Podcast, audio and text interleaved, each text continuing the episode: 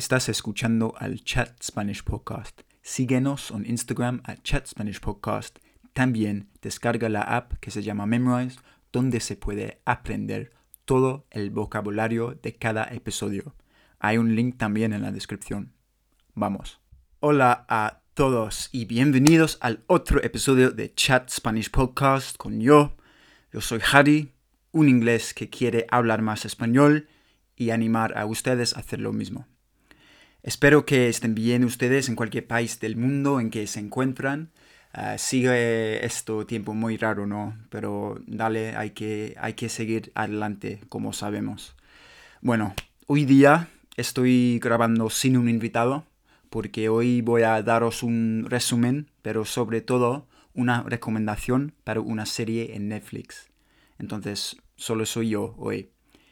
Y, o sea, solo estoy yo hoy. Vale, durante este virus yo he tenido mucho tiempo libre porque ya no estoy trabajando desafortunadamente o afortunadamente, como, como lo ves. Em, gracias a mis amigos Miriam, que conocéis, que conocéis vosotros hace unos episodios en este podcast, y mi amigo Chris también, para ver una serie en Netflix. Todo en español y se llama La Casa de Papel o Money Heist en inglés. No sé si te suena o no.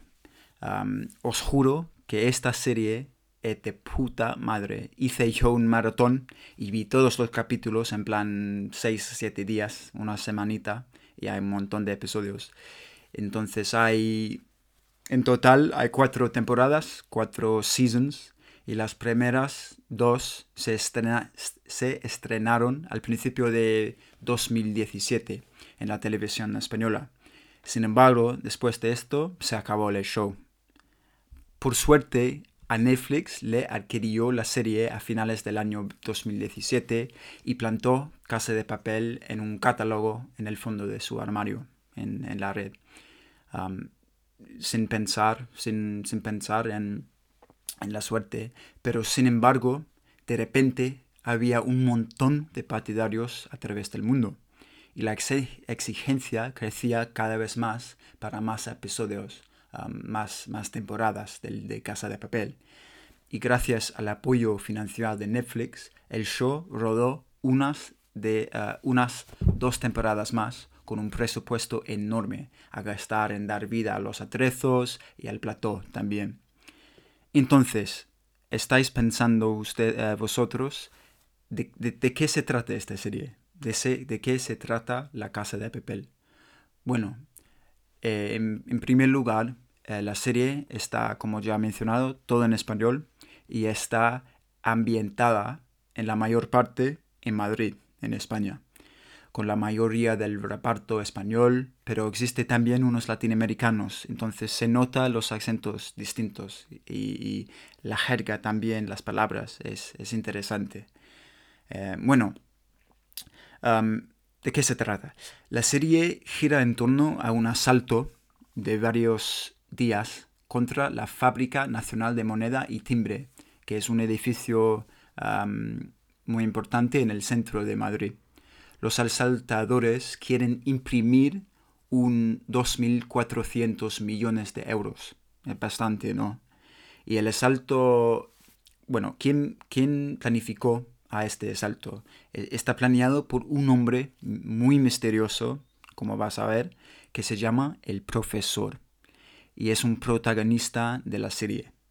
Y él, el profe, quiere que sea el mayor asalto en toda la historia. Entonces se recluta a un equipo, un equipazo de ocho personas, con, con todas con ciertas habilidades que no tenían también, no tenían nada que perder, ¿no? Por eso es más fácil reclutar a estas personas. Nos presentan los personajes, the characters, y todos tienen sus peculiaridades, como ya he dicho, y por cosas de seguridad, todos los personajes llevan nombres de ciudades. Por ejemplo, hay una que se llama Tokio, en Japón, ¿no? Y ella es de sangre caliente, sin miedo de hacer cualquier cosa para conseguir el plan. Y además hay otro tía que se llama Nairobi y con, conocimiento de falsificar billetes. Entonces es su habilidad muy útil para el plan, para este, este atraco.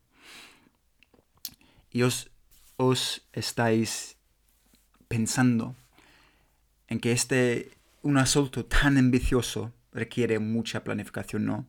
Y el profesor entonces junta todo el grupo, los ocho personas, las ocho personas, en un refugio en las afueras de Madrid. Es en plan un, casa, como un mansion, pero no sé cómo se dice, pero un mansion vieja, antigua, lo siento. Pero cada uno tiene su propia habitación y todo, y baños también. Y hay clases, como en la escuela, clases todos los días con el profe, el profesor y les detalla a ellos el plan exacto y subraya la importancia de seguirlo exactamente para que lo consigan y escapan del edificio con el dinero. A mí me encanta esta parte de la serie, como, como vais a ver cuando lo veas. otra pregunta.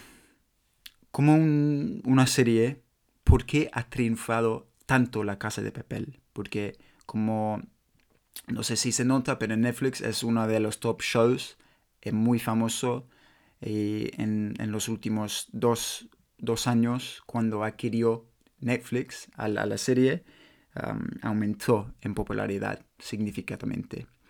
Entonces, para explicar esta, esta cosita, hay otro episodio separado en Netflix que detalla todo y se llama El Fenómeno. Casa de Papel, El Fenómeno. Solo tarda un 50 minutos y voy a explicar un poquito más sobre este, este, este tema. En primer lugar, los directores revelaron que querían crear una serie internacional a pesar de falta la pasta y el público mundial. antes de empezar la serie, porque sabían que solo estaba en, las televisiones um, españolas, pero en, su mente tenía esta decisión, esta idea de ser una serie mundial, global. Entonces, la serie tuvo esta energía desde el principio y por eso cuando le querido Netflix ya tenía esta mentalidad para crecer, para crear contenido más ah, increíble y, también facilitó la creencia mundial.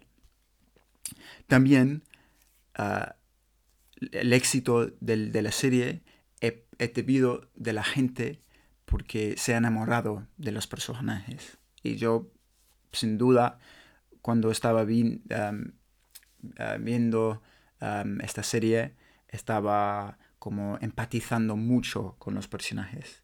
¿Y por qué? Porque se puede ver la bondad de cada uno, además de la maldad y como nosotros, como todos, tenemos estas partes de nuestro, nuestras personalidades, las buenas y también la mala también. Y cada uno de los personajes tiene su propia historia y razones por hacer el asalto. Entonces, ¿por qué está este tío en, en la serie? Y esta chica también, ¿cuál es su historia? Le explican todo y los espectadores sienten y reconocen similitudes entre ellos y los personajes. Para mí, por ejemplo, viendo este, este chaval, noto mis tendencias, mis, mis rasgos personales en él, como lo mismo de, yo, por ejemplo. Y muy, mucha empatía y, funciona muy bien. Otra preguntita. Pero ¿cómo consiguen los guionistas esta empatía para los personajes. ¿Cómo, lo hacen? Bueno, cuando le preguntaron a los, a los guionistas, a los directores, ellos recalcan que, que, el reparto, el equipo, son latinos. Entonces, ¿qué significa este? Significa pasión, sexo, besando entre mujeres y hombres, hombres, hombres y hombres, mujeres y mujeres, entre todos significa amor, desamor, llanto, simplemente emoción y vida. Y por eso, bueno, para mí me ha encantado tanto, muchísimo. Con esta pasión, este, esta emoción latina. Y otra apuesta muy importante de la serie es que como espectador, como espectador yo no se relaje. El drama es impredecible, por ejemplo.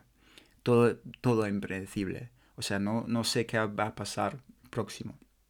Además, los, los directores, los guionistas usan el humor negro, ah, por ejemplo, entonces es la hostia, es la hostia esta serie. Ah, también los directores señalan a la veracidad de la trama, o sea que todo lo que pasa en la serie puede pasar en la realidad. O sea, la forma de imprimir los billetes, por ejemplo, em, es lo mismo en la realidad. Y el edificio en que hace el atraco e, e, es igual como la Fábrica Nacional de Timbre. Entonces, la serie es muy creíble y, por eso yo creo que me ha gustado mucho. Sin embargo, yo diría que sobre todo lo más impresionante de la serie es la cobertura global y cómo ha empezado a inspirar atracos en la realidad y manifestaciones también de resistencia. Verás tú en la serie que los asaltadores y los rehenes están vestidos en unos monos rojos y máscaras en, eh, de Salvador Dalí, como una figura muy importante en, de historia española. Eh, española. Estos mismos artículos que llevan puestos manifestantes hoy día en Arabia Saudí, en Brasil, Colombia y Líbano, por ejemplo, y es increíble cuando estaba viendo este, este episodio singular, como, como el show es puto, está por todos lados, por todos países del mundo, es, todo, todo el mundo es un, fan, un super fan del show. Y además, una cosa muy interesante e importante para contribuir a este, este ambiente, este, ¿cómo se dice? Bueno, este ambiente, es que hay una canción a lo largo de la serie que cantan los asaltadores para dar, dar un, un algo al, al, su equipo. Y se llama, esta canción se llama Bella Ciao. Y básicamente fue una canción italiana cantada en los años 40 como símbolo antifascista.